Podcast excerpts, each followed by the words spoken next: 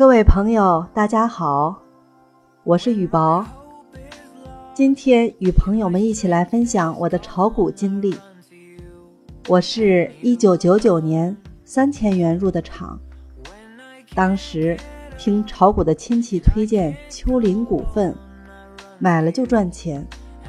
哇，觉得股市的钱太好赚，幸亏那时钱不多，没过几天碰上大跌。就深深的被套牢了。过了几年，大家都没人炒股时，我一个朋友说，他的股票快跌没了，买了肯定赚。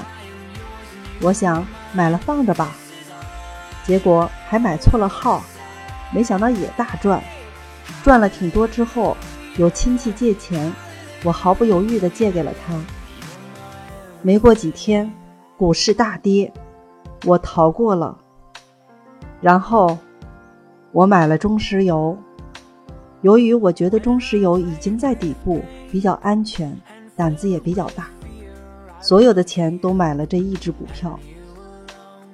七块多买的，十块多卖的，虽然收益率不高，但是赚的钱也不少。而且由于它抗跌，帮我躲过了又一次股灾。之后。我买了中小创，大起大落，心理素质得好。由于没时间，我放着没动，居然二零一五年底也赚了百分之三十多。我想都卖了吧，明年再看看到底赚多少。没想到，由于熔断引起的股灾又来了。Oh my god！所以。我觉得炒股有点体会，仅供参考。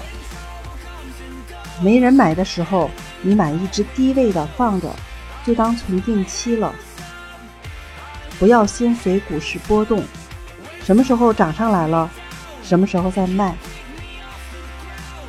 朋友，祝你发财！